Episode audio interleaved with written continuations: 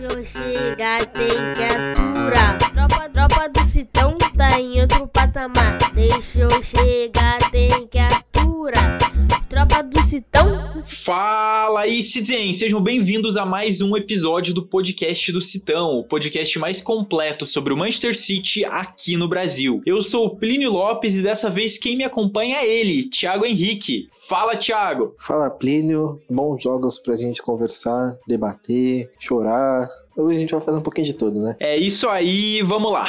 Deixa eu chegar, tem que aturar. Tropa do Citão tá em outro patamar.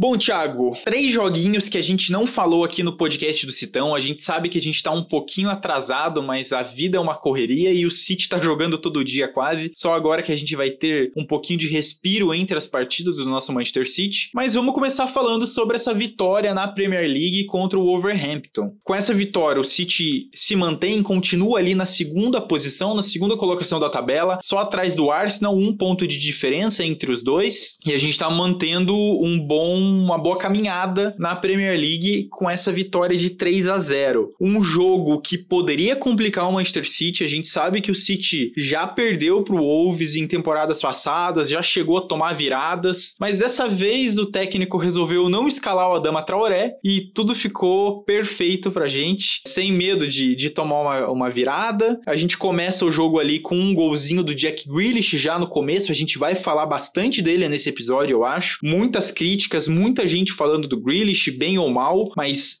o nome dele tá na boca de todo mundo nessas últimas duas semanas. A gente teve depois um gol do Haaland, né? Óbvio, nem precisava dizer que o Haaland fez um gol, porque ele sempre faz. E no final das contas, um toquinho muito sutil do Phil Foden para fazer o 3 a 0 num jogo que começou muito tranquilo pro Manchester City com o gol. A gente já amplia o placar logo nos 16 minutos ali e ainda tem um cara expulso do Wolves que não deu chance nenhuma para eles virarem, apesar deles continuarem jogando para frente e o Manchester City podia ter metido mais gol também, eu acho. O que, que você acha, Thiago? Boa partida, má partida? Cara, eu achei uma partida coletivamente muito boa. Graças a Deus o Messi deles não jogou, né? Que o Adama sempre que joga encarna o Lionel no corpo e é capaz de parar dentro do gol. Voltou de Barcelona e tá esquentando um banquinho nesse início de temporada. O Wolves tem um time bom, tem bons pontas, tem bons volantes, né? Tem uma trinca portuguesa muito boa ali com o Moutinho, o Rubem Neves e o Matheus Nunes. Então, é, quando eu vi a prévia do jogo, assim que a escalação saiu, eu achava que seria um jogo mais difícil, né? Mas cada adversário é um adversário. Não dá para ter base no que foi o jogo passado e que o jogo seguinte com certeza será um outro totalmente diferente. Ainda mais agora com o Haaland, né? Não dá para se basear no que aconteceu nas temporadas passadas de forma alguma. Ajudou bastante, né? O Nathan Collins dar aquela voadora no Grealish. É, isso pós 1x0, né? Pós controle do City, pós famoso tic-tac. Mas ajudou bastante ter esse zagueiro expulso, porque deu mais tranquilidade, né? Eu acredito que se o zagueiro não tivesse sido expulso, o jogo poderia ter sido um pouco mais difícil, um pouco mais aberto pro, pro Wolves ter mais oportunidades. Eu acho que sim. É protocolar, né? A gente fala muito sobre ter saudade daquele City que controla o jogo, que amassa o adversário. E eu senti isso um pouquinho nesse jogo, sim. Dá pra gente ter um comentário notável sobre o Akanji, né? Você que a rodadas passadas nem sabia quem era o Akanji, agora ele falou: Olha quem eu sou, Plínio. O que, que você acha, hein? o melhor zagueiro que a gente tá tendo agora. Incrível, né, Thiago? Nesses últimos três jogos que ele jogou, ele joga contra o Wolves, joga contra a Borussia e joga contra o Sevilha também, né? E são três vitórias do Manchester City. A gente toma um gol nessas três partidas só. Ele faz jogos muito consistentes. Eu fiquei bem feliz, de fato. Você falou, cara, quem escutou o episódio do podcast aqui sabe, eu achava que ele era meio campo. Nem conhecia quem era a Kanji, cara. É parte do, do trabalho do scout, né? Brincadeira essa parte. A gente tá acostumado com transferências com números altíssimos, é, com zagueiros é, jovens, né? Os famosos jovens talentos, né? Os que podem concorrer a Golden Boy. Por quê? Ah, é bom você pegar um zagueiro mais novo, desenvolvê-lo, é, lapidá-lo, enfim. Mas tudo isso tem um custo. E E a gente tá vendo o City cada vez mais autossustentável, né? Tá preocupado muito mais em vender para fazer o dinheiro para comprar, né? Com exceção do Haaland, que a gente sabe que teve uma atenção especial, até por fora do que foi comentado da transferência oficial, o Akanji foi um zagueiro que custou menos de 20 milhões de libras. Isso é muito barato para alguém que já passou por Champions League, para alguém que estava jogando um campeonato onde o time estava entre os três primeiros, estava é, ali, querendo ou não, brigando para ser campeão, é, embora né? O, Borussia quase que não, não, não, tinha chance contra o Bayern de Munique das temporadas passadas, mas faz parte. É, ele pegou essa experiência, é um zagueiro que, acima dos 25 que sabe bem o que ele pode oferecer e ter essa chance de estar ali junto do Pepe Guardiola acho que ninguém me recusaria de forma alguma. Inclusive, é até bacana ele ter pegado a 25 do Fernandinho, porque ele chegou próximo da idade que o Fernandinho também chegou ao City. Então, é até um fato curioso. Eu tava pensando nisso esses dias, quando eu fui analisar quem ele era, quais eram os dots e ele realmente tem uma certa semelhança ali em algumas coisinhas. Se você reparar no jogo, se você reparar na maturidade, enfim, tem muita gente vendo sobre ele. Muito elogiado pelo Pep Guardiola também nas partidas, né, Thiago? Acabou jogando o John Stones ali para lateral. É, vamos ver como que vai ficar tudo com o Laporte, né? A gente sabe que o Laporte tá voltando, teoricamente briga pela titularidade também. O Akanji, que era para ser um substituto, a gente achou que nem ia ver ele jogar muito, no final das contas estrelando dois jogos de Champions League e um jogo importantíssimo na Premier League também. Tirando ele, o que, que a gente pode extrapolar ali para a zaga? Foi tranquila contra o Wolves, teve muitos erros, Rubem Dias está melhorando. O que, que você observou? Você que gosta de olhar bastante para a parte defensiva do City também. É, hoje o Igor não está com a gente, mas a gente sempre discute antes dos jogos, um dia antes, né, qual poderia ser a escalação do City, porque a gente monta uma espécie de escalação fictícia, né? Escala stuff. E a gente estava querendo ver o Gomes né, jogando. É, colocamos o João Cancelo para lateral direita e colocamos o Gomes na lateral esquerda. Mas o, o Stones fez uma partida tão interessante na, na Champions que ele acabou sendo escalado de novo ali na lateral direito, né? Então, eu acho que temos mais opções, é, teremos mais versatilidade nessa temporada com essa grande gama de zagueiros e vai dar chance para que até o Laporte volte num rodízio que eu não imaginava que poderia acontecer. Se tivermos o Laporte de volta após essa data FIFA, né? No dia 2 já temos jogo novamente, teremos cinco zagueiros de bom nível para você ir rodando conforme o adversário, né? Se a gente analisar analisar jogo a jogo, vai ter jogo que o Phil vai jogar, vai ter jogo que o Grish vai jogar. A gente sempre pensa do meio para frente, a gente tem que pensar também do meio para trás. O que cada zagueiro pode oferecer? Eu vejo que o Akanji, ele parece um pouco Laporte em questão da construção de jogo lá de trás. O Ruben é um zagueiro que é mais loucão, se joga na bola, dá cabeçada no chão, ele faz de tudo para fazer o corte. O Ake também é um zagueiro né, canhoto que pode sair para o jogo com uma certa qualidade. Então, o Pepe vai poder analisar muito bem o que cada é, um dos, defensores pode fazer daqui para frente. É, Thiago, só é bizarro a gente pensar que temporadas passadas a gente chegou a jogar com Fernandinho e Rodri na zaga, né? Não sei se você lembra que teve jogos que a gente estava simplesmente sem zagueiro, a gente teve que improvisar Fernandinho e Rodri ali, e agora a gente tem pelo menos aí o que? Cinco opções? Quatro opções? Pelo menos quatro opções muito boas de zagueiros de, de zagueiros mesmo, né? Então é um Manchester City muito diferente do que a gente está acostumado. Bom, se a gente olhar antes da janela fechar, o Pepe tinha dito que tinha medo de ficar com poucos zagueiros, né? Aí ele falou que porque tava com problemas, é, o Laporte ia demorar para voltar e é, menos de um mês depois a gente já tem Laporte treinando a todo vapor e já temos aqui também no banco. Então é muito interessante pensar que é, isso estaria acontecendo tão rapidamente. Eu achava que o Laporte, por exemplo exemplo, ele ia voltar só no fim de outubro. Mas eu acho que já nesse início de outubro ele estará disponível ali para brigar por uma posição. E assim, o nosso problema da temporada passada ele foi pro meio. Agora, coitado do Rodri. Rodri vai ter que tomar umas cafeína da vida aí pra jogar, jogar, jogar, jogar.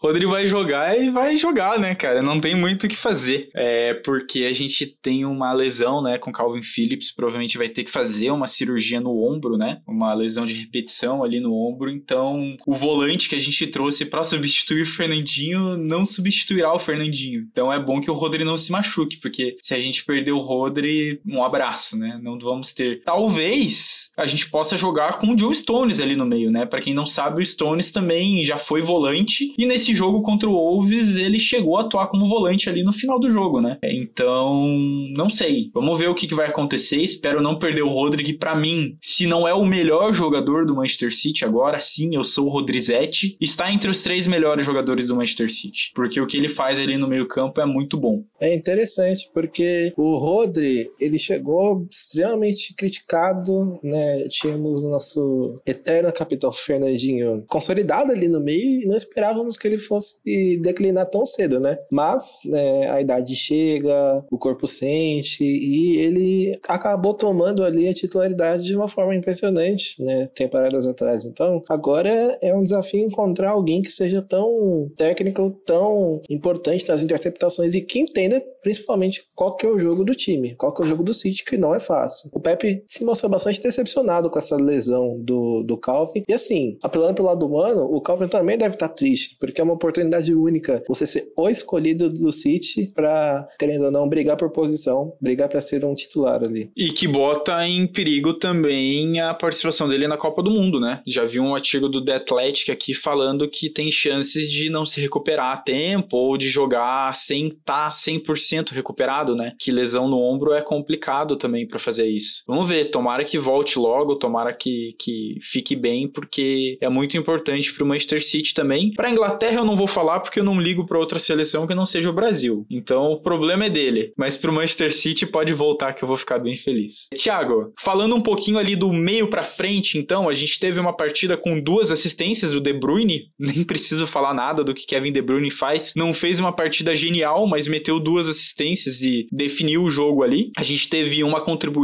para gol ali do Phil Foden também, sempre muito bom, voltando a se firmar depois que a torcida pediu para ele sair, né? Uma loucura. Gol do Haaland, que é o Haaland, mas eu acho que quem a gente tem mais que falar nessa partida é o Jack Grealish, né? Vem de uma semana que estava sendo muito criticado, chega no jogo no primeiro minuto, mete um gol para calar a torcida inteira do City aqui no Brasil, do City no Twitter, todo mundo falando mal do Grealish, ele vai lá e mete o gol logo no primeiro minuto. E depois ele fala ainda nas, nas entrevistas que ele quer melhorar, quer fazer mais gol, quer dar mais assistência. O Pep Guardiola chega a falar também que não contratou o Grealish para isso. E a gente tá nessa discussão com uma parte da torcida que ama o Grealish e uma parte da torcida que odeia o Grealish, mas ele foi muito importante nessa partida. O que, que você tá avaliando disso, Thiago? Você acha que realmente o Grealish tinha que estar tá participando mais de gols, dando mais assistências, ou ele contribui muito? Eu queria só deixar um, um primeiro pensamento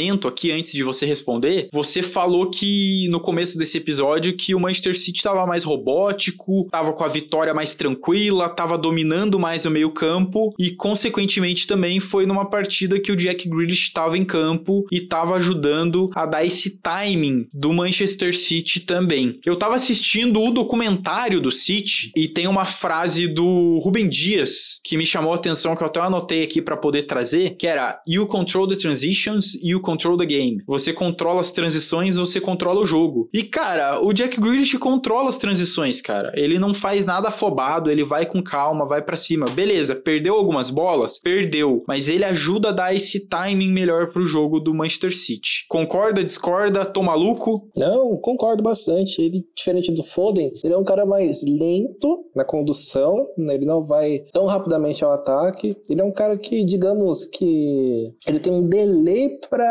atingir a velocidade que o Foden atinge rapidamente. Então é interessante, né? São características que cada jogador tem. É como a gente fala do Kevin e suas arrancadas, né? Kevin sabe dar arrancada no ponto certo para sair disparada. Eu acho que o Grealish sabe o momento certo para, por exemplo, cavar uma falta. E é importante, quando o Grealish jogou na temporada passada, grande parte das atuações dele geravam faltas no meio de campo e, consequentemente, dava mais controle de jogo para o City. Nesse início dele, né, nessa temporada, né, ele não está sendo titular em todos os jogos, eu vejo que ele está se esforçando para entregar uma coisa que a torcida quer, mas é uma coisa que ele não entregou no momento na carreira dele, que é gol gols e assistência. Né? Ele era um cara que, bom, camisa 10, capitão do Aston Villa, ele era um cara que você via que tinha alguma coisa diferente dele, mas você não sabia o que que era. Se você observar os jogos e fazer um exercício de esquecer a passagem dele até agora no City, você vai falar, porra, esse cara tem alguma coisa ali, mas eu não sei o que que é, mas eu gosto de ver. E todo torcedor, é, não vou colocar todo, né, mas a grande maioria tinha alguma coisinha ali que falava, porra, esse cara, não sei não. Mas quando você vê ele no seu time e não entregando, e claro, né, tem o peso dele ser o camisa 10, é claro que vai causar raiva assim nos torcedores, né? Tem todo o valor investido, tem alguns vícios dele que não dão certo, né, como o é, drible curto mais o chute na canela do zagueiro, né? Tem algumas teimosias dele, mas em, relação ao controle de jogo, jogo coletivo, eu acho ele importantíssimo. Concorda? Concordo totalmente com você. Concordo. Eu acho que também ele fica um pouco marcado por conta daquele gol contra o Real Madrid, né? E não sei, cara. Eu acho que o pessoal pega muito no pé dele, o dinheiro, quanto ele custa, o pessoal bota muito isso na conta. Mas eu acho que ele vai começar a participar mais dos jogos. A gente viu na pré-temporada que ele tinha vinha participando muito mais, tentando jogar mais. Vai ter mais espaço agora no jogo também. Vamos ver. Tomara que dê certo. No final das contas, qualquer coisa, se não der certo, a gente tem o Haaland para empurrar a bola pro fundo do gol, que também não é nada mal pra gente. O que eu sinto, analisando sempre após os jogos, sendo uma cabeça mais fria, vendo ali os melhores momentos algumas vezes, é que a gente tem um pequeno problema com o Grealish, mas a gente resolveu um grande problema que era a resolução dos jogos. O Grealish é um pequeno problema em entregar o máximo que ele pode, que poderia, sei lá, ser uma assistência, ser o, um gol que poderia ser o 2, o 3 a 0, mas a gente tem agora um atacante para fazer o 1 a 0, para fazer 2, 3 a 0, que faltou nas temporadas passadas, né? Você falou desse lance do Real Madrid, cara, esse lance é muito mais mérito do goleiro do Real Madrid, o Courtois, do que do mérito do Grealish. O Grealish arrumou um lance que poderia, assim, calar todos os críticos, assim, por toda a passagem dele no City. É muito mérito do Courtois conseguir espalmar aquela bola usando a unha do dedão. E o Foden que não completa aquela bola pro fundo da rede também depois, né? É foda. É, o futebol é injusto, né, cara? O futebol é muito injusto. Pra gente terminar o papo do Grealish, eu só queria trazer um pouquinho do que o Sam Lee escreveu lá no The Athletic. Ele fala que tem duas partes, né, na história pro Jack Grealish e as duas estão certas. De fato, ele tinha que participar mais, tinha que fazer mais gols, dar mais assistências, mas o que ele faz é o que o Pep Guardiola pede, é o que ele precisa fazer também. Eu acho que uma coisa não anula a outra, né? Basicamente basicamente isso que o Sam Lee defende nesse artigo. E também tem algumas coisas diferentes, né? Como você muito falou. Lá no Aston Villa, ele é muito. O, Jack Grealish era muito livre. Ele era o jogador do time, ele podia correr onde ele quisesse, tal como o De Bruyne é aqui no time do Manchester City. No City, o Grealish ele precisa ficar na esquerda e ele não pode mudar. Ele não pode ficar fazendo transição, não pode ficar tanta mudança, porque é um modo, é o estilo de jogo do Pep Guardiola. Então, para quem quiser ler esse artigo no The Athletic, eu recomendo bastante. Fala bastante sobre o Grealish e traz bastante informação, é bem interessante. Such a wonderful performance back in May when Kevin De Bruyne was on target four times. And they're back again here looking for a similar result. And what a start! First attack, Jack Grealish. De Bruyne around the outside. Wonderful ball into the box. And Jack Grealish gets his first goal since May. And City, within seconds, are ahead of Molyneux.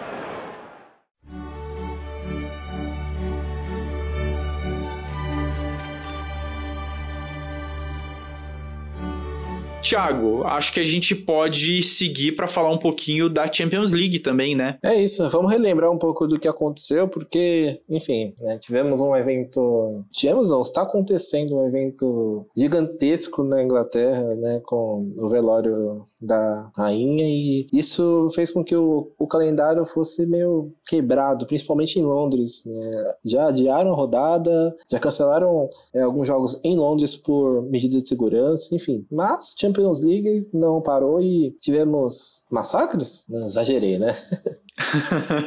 Acho que é um pouco exagero falar de um 2 a 1 como massacre, mas foi um golpe bem, bem dado ali no Borussia Dortmund que sentiu no final do jogo. O próprio Bellingham falou na entrevista pós-jogo que aquele último gol do Haaland matou. E matou muito bem, porque assim, vamos relembrar um pouquinho, faz um tempinho já, né? Mas o City começa perdendo do Borussia Dortmund. A gente toma um gol do Bellingham ali, é, logo no começo do segundo tempo. Um primeiro tempo, pô, detestável, cara. Um primeiro tempo muito ruim do Manchester City é, na partida. Até achei que a gente ia perder esse jogo e eu ia concordar que a gente deveria ter perdido esse jogo. Mas o que, que o Pep Guardiola faz logo depois de tomar o gol? Faz uma mudança tripla. Bota Julian Álvares, Bernardo Silva e Phil Foden. Tira o Grealish, tira o Gundogan e tira o Mahrez. E, cara, simplesmente muda o jogo do nada. O Manchester City começa a atacar muito mais. Eu tava na certeza que pelo menos empatar o jogo a gente ia, porque o fluxo de jogo do City estava muito maior. E diferente de temporadas passadas, a gente tinha o Haaland ali na frente. Mas quem empatou o jogo não foi o Haaland e foi sim John Stones. É, fez um golaço a lá Vincent Company, né? Lembrou muito o gol do Company ali, um chutaço de fora da área. Claro que o goleiro do Dortmund ali deu uma ajudada, mas o Stones faz um gol, traz o time mais ainda para dentro do jogo e depois a gente tem uma pintura de uma assistência do João Cancelo por uma pintura de um gol do Erling Haaland que dá uma voadora muito estranha na bola, muito parecida com o gol do Cruyff, o próprio Guardiola lembrou e faz o 2 a 1 pro Manchester City e a partir dali o jogo tinha acabado. É uma beleza ver o Manchester City virando. A gente já falou disso em outros episódios do podcast. Parece que o Manchester City tá pegando o espírito, mesmo começando atrás, vai lá, briga, vira o jogo e um segundo tempo muito gostoso de assistir, principalmente depois das mudanças do Pep Guardiola. É, cara, o...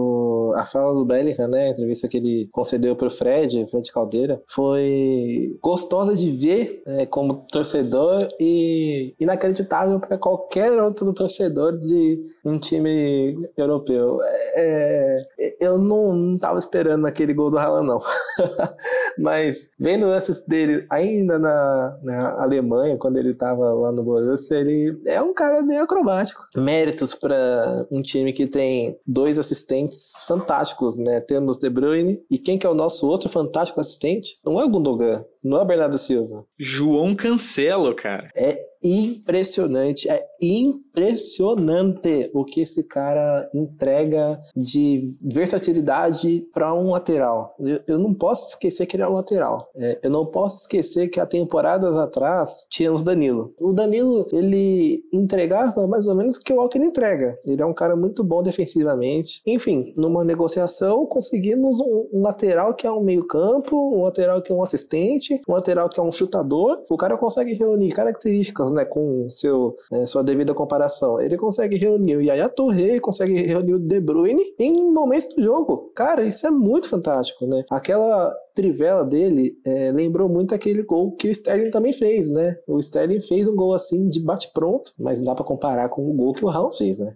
A, a, dificuldade, o momento do jogo, enfim. Nossa, eu fico impressionado toda vez que eu vejo o João. E ele tenta várias vezes durante o jogo, né? Se você parar para ver os lances que não deram certo, ele vai tentar duas ou três vezes a trivela ali durante a partida. No próprio documentário do Manchester City, ele fala um pouquinho sobre a trivela, né? Que ele percebeu que ele sabia fazer começou a se inspirar ali no Ricardo Quaresma e agora, pô, já pelo menos duas assistências de trivela, mais passes, mais passes, tá muito bem o João Cancelo mesmo. É, cara, o que eu gosto de ver é que o City tem jogadores talentosos e alguns são novos ainda, né? O Cancelo ainda não chegou nos 30, então, embora ele não vá evoluir tanto, não tenha tanto a despontar mais, ele vai conseguir melhorar características que nem outra pessoa conseguiria. Ele é um cara muito versátil, ele é um cara que, embora atue como lateral, né, ele saiba desarmar né? Não como o Walker, né? Não tem o físico que o Walker tem, mas ele consegue desarmar, ele consegue é, fazer um jogo defensivo razoável e um jogo ofensivo muito legal. Ele não precisa ser aquele lateral que vai até o fundo, né? Aquele lateral canhão como foi o, o Maicon no auge dele pela Inter. Ele é um lateral que vai conseguir entrar na dinâmica de tic-tac que o, o Pepe oferece, arrumando um passe lá da ponta esquerda de uma forma inexplicável. Né? Enfim, falei tanto, tanto do Cancelo que é, eu até me perdi nas, nos pensamentos aqui. Quem, quem mais você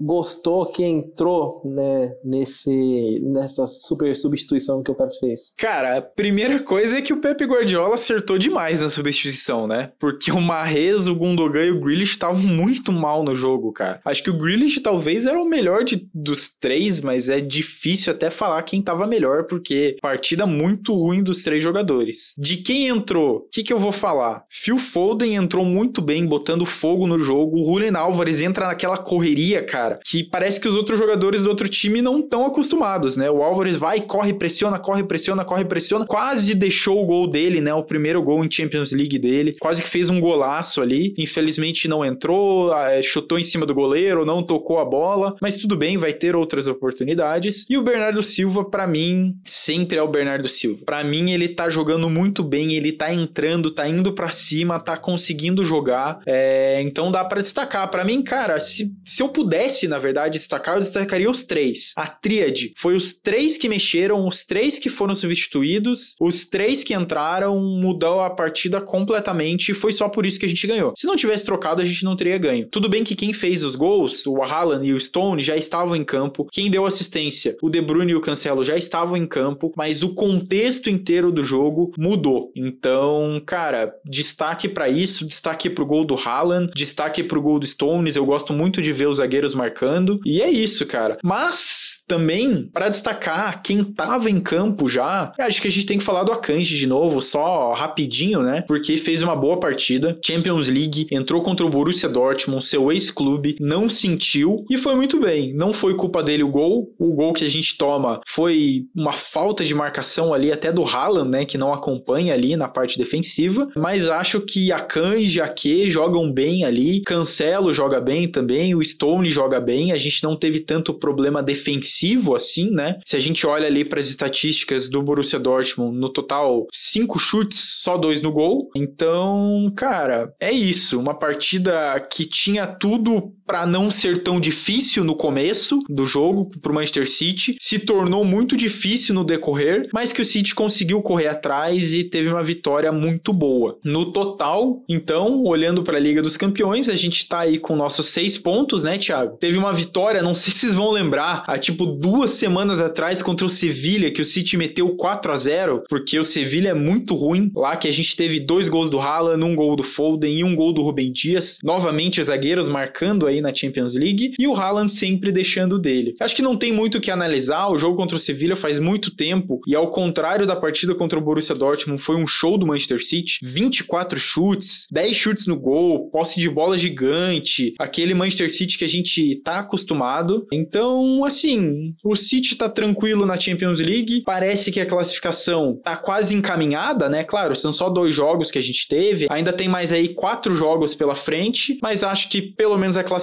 do City na Champions League, num grupo que poderia até dificultar para alguns adversários, acho que tá mais tranquilo. Se avalia diferente, Thiago? Não, eu acho que realmente já estamos classificados. O, o importante é utilizar dessa vantagem para entrosar cada vez mais é, o time titular, que ora pode variar entre Gundogan e Bernardo, mas é importante que o Haaland entenda, é importante que o Haaland é, consiga é, fazer mais paredes precisas, né? Eu reparei que alguns jogos ele não fez né, um, dois tão, tão bacana assim. Então é, é só aproveitar né, os próximos jogos. Agora a gente enfrenta o último colocado, depois é um espelho do que aconteceu nessa, nessa primeira leva da, da fase de grupos. Então, enfim, há muito teste para se fazer. Embora né, Haaland esteja aí com mais de 10 gols, esteja arrasando aí no, nos jornais, nos tabloides. E tá jogando todas as partidas, né, Thiago? A gente achou que o Haaland poderia ser poupado em alguns jogos, ele não tava com um físico muito bom lá no Dortmund e jogou todos os jogos até agora. Quem diria, né? O meu maior medo também era que ele chegasse aqui, tivesse um embate com alguns zagueiros, tivesse uma outra dividida mais forte e fizesse perder, sei lá, uma, duas semanas, mas até agora quem bateu no Haaland caiu. Então, é, a gente tem que agradecer por toda essa alimentação, por todo o zelo, todo o cuidado que ele tem com o corpo.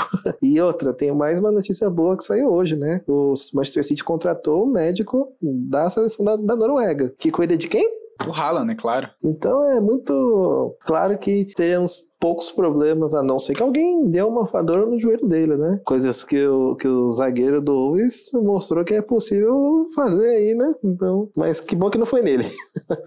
Enfim, eu quero ver mais sobre o Julian Álvares, né? Eu acho que o Julian ele entrega um mix do que Stern e Jesus faziam no City, né? O Jesus é um cara muito enérgico, embora ele não fizesse tantos gols como quiséssemos. Era o jogador que pressionava, que realmente fazia um baita sufoco para os zagueiros quando eles saíam jogando ali pós recuperação de bola, mas eu não sei, sabe? Tem algumas horas que parece que o Pepe quer ensinar alguma coisa pro Álvares do banco, né? Eu não sei se você enxerga isso. Enfim, a hora dele vai chegar, logo tem Copas. Eu acredito que o Haaland, embora esteja jogando todos os jogos nesse momento, não jogará todos até o fim desse ano. E aí é tempo pra gente ver mais do que esse Julian Álvares na Inglaterra pode oferecer. Tem espaço pro Julian Álvares, sim ele vai aparecer mais. A gente viu que ele tá entrando nos jogos e tá incendiando os jogos que ele entra também. Acho que o Pep Guardiola sabe e vê disso, até por isso que o Pep Guardiola quis trazer o Julian Álvares agora já, quis manter ele no time principal do Manchester City.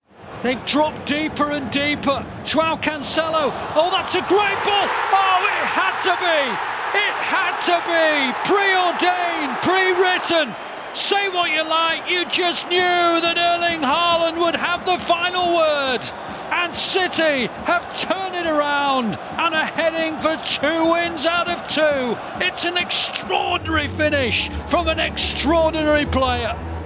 Acho que a gente já pode entrar no próximo assunto, que seria o próximo jogo do Manchester City, mas tem muito tempo até lá pra gente poder analisar alguma coisa, que é o Derby de Manchester, né? A gente vai receber o Manchester United lá no Etihad Stadium no dia 2 de outubro, depois da data FIFA. Não acho que é um jogo pro Julian Álvares jogar, mas a gente tem logo na sequência, três dias depois, já o jogo contra o Copenhagen na, na Champions League, né? Então acho que a gente vai ver o Julian Álvares ali, com certeza, mas contra o Manchester United United é o time mais forte e espero que a gente não tenha nenhuma baixa da data FIFA, né? Que é o medo do Pepe Guardiola para essa sequência, porque derby é derby, derby é muito importante. E é um derby com novidades, né? Não dá para notar o que está sendo feito no muro vizinho. Né? O Ten Hag é um bom técnico, fez contratações pontuais que, uma, embora o Casemiro não esteja jogando, é um cara extremamente experiente, né? Tem o respeito do mundo inteiro. Temos o Anthony Anthony, que é, teve uma ascensão meteórica na Holanda.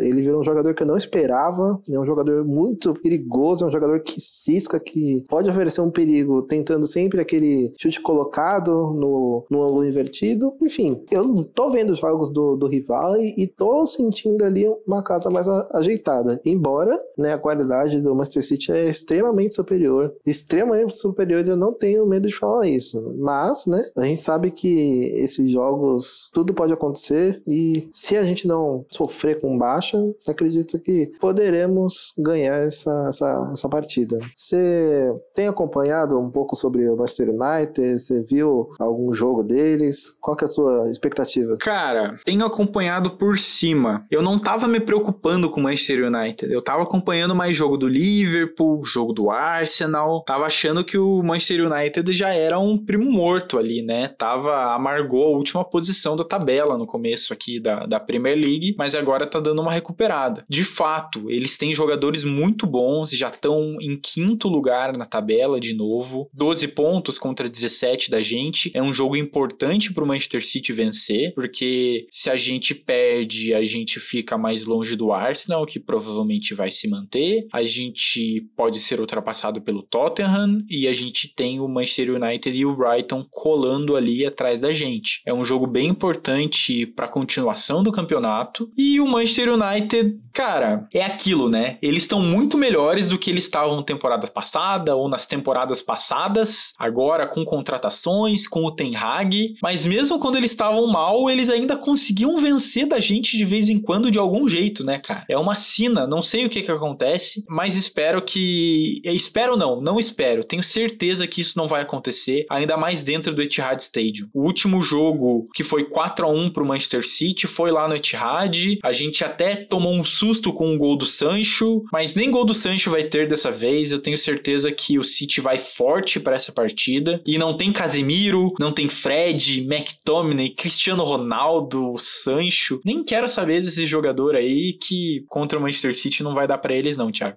Rapaz, você é o extremo confiante, né? Pena que o Igor não tá aqui, que eu sou o mais pessimista, né, do, do, do nosso grupo. Mas enfim, é, temos muita, muito tempo para pensar, repensar, reanalisar, e o jogo é só daqui duas semanas. Até lá, então vamos ver o que acontece, né, nessa, nessa última data FIFA antes da Copa do Mundo. Bom, é isso que o Thiago falou. A gente ainda tem aí 13 dias, pelo menos. A gente tá gravando aqui na segunda-feira. Tem pelo menos 13 dias aí pro próximo jogo, que vai acontecer no dia da eleição ainda aqui do Brasil, 10 horas da manhã contra o Manchester United. Então, o podcast do Citão vai ficando por aqui, mas não sem antes o nosso momento bet com ele, Thiago Henrique. Thiago, falta muito tempo pro jogo, mas já dá pra gente começar a pensar no que que dá para apostar e no que que dá para pensar pensar que vai acontecer nessa partida contra o United, né? É isso. É, falando sobre Bet365, que é uma das casas que o pessoal mais gosta de apostar, né? Tem Betano, tem PixBet, que alguns amigos têm parceria, mas eu gosto da Bet365 por conta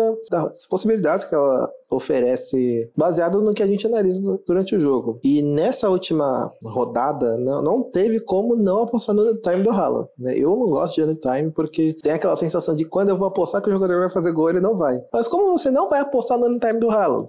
não tem como. Então, nos próximos jogos, né, tanto contra o Manchester United, tanto quanto qualquer outro, eu apostaria sempre em meio chute do Haaland, mais de meio chute do Haaland, mais o anytime dele, né? Vale muito a pena porque ele é um cara que não desperdiça chance. ainda tendo De Bruyne, tendo Cancelo, com certeza um chute pelo menos ele vai acabar dando. Então, variando do jeito que você, ouvinte, pretende montar a tua fezinha ali, pode ter certeza que vai dar para garantir um lucrinho ali para aumentar a tua banca ou fazer o saque, enfim. E mais uma vez, escanteio 0 a 10, 10 a 20, 20 a 30, porque com o Kevin jogando ali mais pela direita e sempre tentando cruzar, a chance do zagueiro botar para fora é muito grande, tanto no primeiro palco quanto no segundo palco. Então, tem De Bruyne de um lado, tem Foden do outro, tem Haaland chutando ali. Com certeza dá para conseguir umas duas ou três apostas green nesses próximos jogos aí. Você vai apostar, Plínio? Eu não vou apostar porque eu sou muito azarado, cara. Tudo que eu faço dá o contrário. Eu assisto o jogo do City sem camiseta do City. Quando acaba o jogo eu coloco, antes do jogo eu coloco, porque eu tenho um pouco de pé frio. Eu tenho sempre medo de apostar porque quase nunca acontece. Mas, mas você pegou, seguindo, mas, você pegou mas seguindo um as tuas dicas, não, seguindo as tuas dicas eu aposto. Quando você fala alguma coisa eu vou atrás. Aí dá certo, sempre dá green daí. Você pegou um green aí nessa última rodada, hein? Peguei, peguei graças a Thiago Henrique, cara. é isso, gente.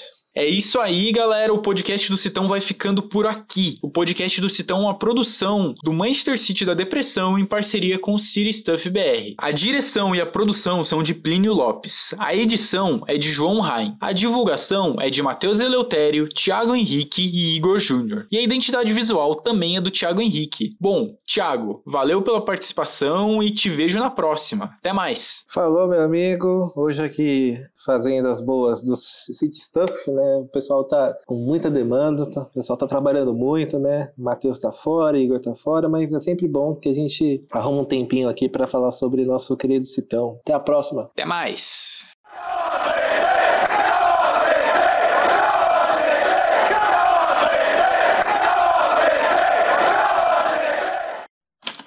Este podcast foi editado por Icarus Produtora, soluções em audiovisual.